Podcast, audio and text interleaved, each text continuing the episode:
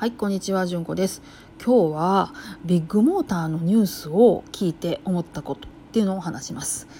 え結論を言いましたらね、えー運転する人間のメンテナンスも必要ですし、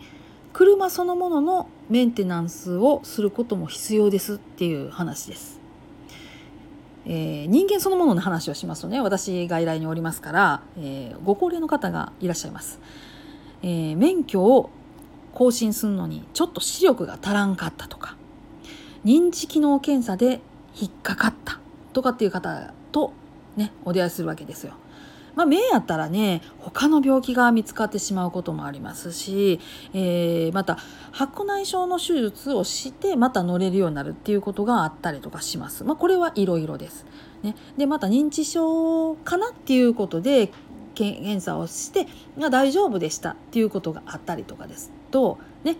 まあ、その方がやっぱり不安やからもうやめとくわって言って免許を返納なさるということもありますし、えーゴリゴリの点数出てんのに「わしは大丈夫やわしは大丈夫や」って「なんでやわしは絶対大丈夫や」って言わはって 怒って帰らはるっていうのもお出会いしたりとかします。ねまあ、人間の運転する人間の話っていうのは私何回かこの配信の中でしてきたかもしれないですけどいやー今回のニュース聞いてね車もメンテナンス大事やんって思ったんですよ。あのああいうあの車屋さんね売り売ったりとかすることもあるけど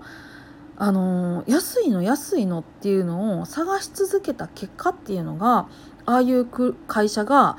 こうのさばるって言ったらあれですけどうん出てくるような土壌を作ったんじゃないかなってちょっと思ってるんです。というのもですねうち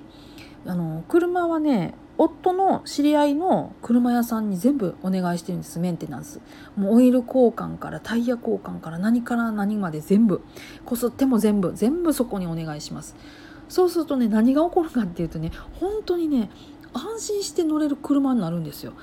若い頃乗ってた車ってなんかもっと乗り心地が違ったな。あるいは古い車やったからなんかねいや違うような気がするなって今振り返っても思いますしやっぱりあの私の父親も車をいじるのが好きやったんであの父親がいじってた車の乗り心地と今の乗り心地とやっぱ似てるなとも思いますしあんまりね車検とかもう適当なとこばっかり出してるような車とかって乗ると大丈夫なんかなって思う車もね乗せてもらったことあるんで、えーその辺を全部振り返るとやっぱりね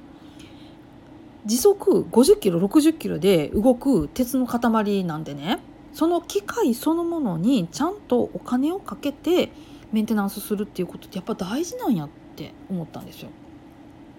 でただね車検ってお金かかるって言うじゃないですか。10万円かかる。でもあそこに出したら8万円になるとかっていうふうなことって聞いたことないですか？ね。あれ何が起こってんのかなっていつも思うんですけど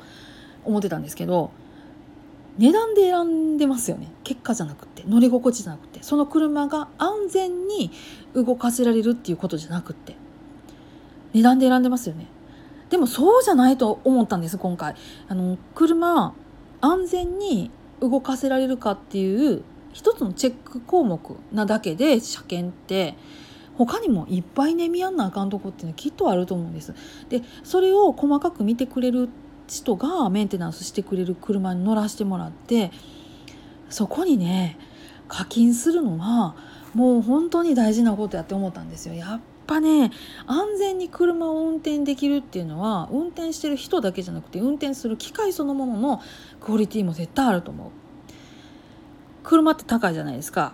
メンテナンスするのも高いじゃないですか高いからって言ってね値切って値切ってきたんですこの日本っていうのは。で値切って値切ってきた結果ああいうふうに値段とかずる腰で嫌なことするひどい会社っていうのが台頭してくる土壌になっちゃったんじゃないのってちょっと思ったりします。どうでしょうか？うん、私の考え方がちょっとうがってんのかなと思うんですけどほんまね車乗る人値段でね選ばんといてほしい。ずっと同じ車屋さんに預けるとか信頼できる車屋さんに預けるとかっていうのをしてほしいなって正直思いました。そしたらね売る時にそんな悪いことされることっていうのがきっと少ないはずなんですよ。でそこの車屋さんって言ったら次こんな車が欲しいって言った間に立ってくれはったりとかすることがあります。うちはそうです。そういうのってねなんかプライスですよ本当。この人に増し貸しといたら大丈夫っていうのって何者にも代え難い安全を私は買ってるんだと思ってるんです。うんなのでね車乗ってる方ちょっと考え直してほしいなって思います。お値段だけで選んでないですかって。ね。きちんと自分の体もそうやけど自分が命を任せている車大事にしていきたいなって私はほんまに思いました。でいつもね預かってくれる車屋さんほんまにありがたいなって改めて思いました。そんな話でした。めっちゃ長くなりましたけども、えー、今日も皆さんどうぞ安穏にそしてね車乗られる方どうぞ安全運転でお過ごしくださいね。ありがとうございました。それではまたごきげんよう。